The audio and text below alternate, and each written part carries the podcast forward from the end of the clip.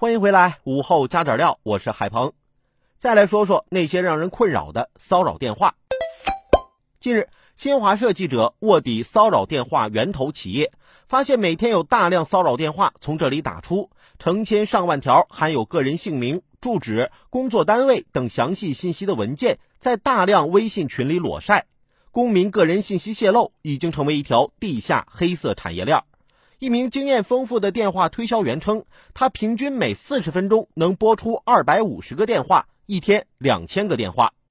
骚扰电话早已成为一种顽疾，而且骚扰电话对消费者不仅是骚扰，还存在欺骗等问题。比如，新华社记者卧底发现，有培训机构通过编造各种活动截杀消费者，即虚构一个截止时间，催消费者赶紧交钱。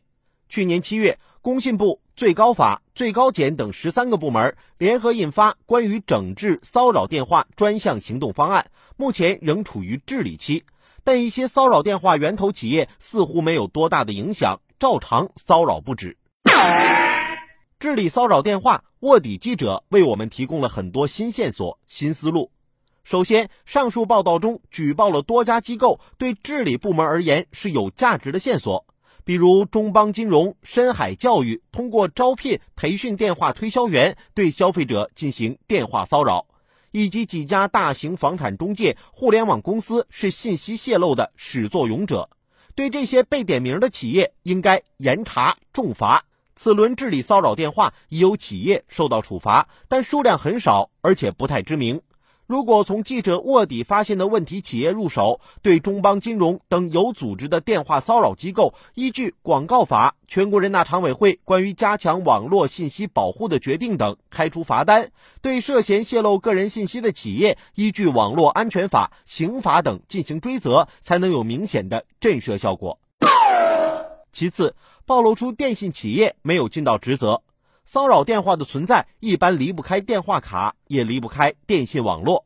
为避免屡被投诉，标记涉事企业推销员会不断更新号码，公司则统一办理幺七零号段电话卡。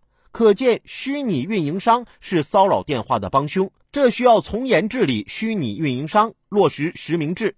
另外，三大运营商对骚扰电话缺少有效的识别和拦截手段，这一点也要治理。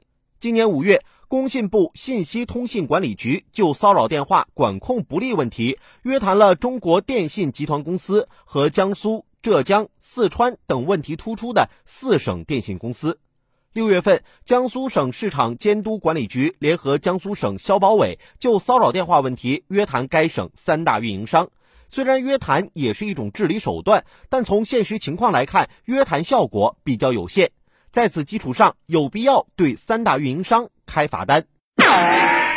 再次治理骚扰电话，应当多采取非常手段。骚扰电话的源头在哪儿？究竟如何运作？只有彻底搞清楚这些问题，才能对症下药。新华社记者通过暗访、卧底等手段，发现了部分真相，为进一步治理提供了依据。但不能只靠记者卧底，有关部门能否也采取非常规手段去取证查处，也值得考虑。这不仅能查处个案，也能发现深层次问题。要想有效治理骚扰电话，有关方面既要换位思考消费者的愤怒与无奈，也要看到电话推销企业、信息泄露企业的狡猾与利欲熏心，还要看到电信运营企业的麻木与失责，以及相关法律法规的不完善。期待加快出台和完善个人信息保护法等法律，重罚电话骚扰违法行为。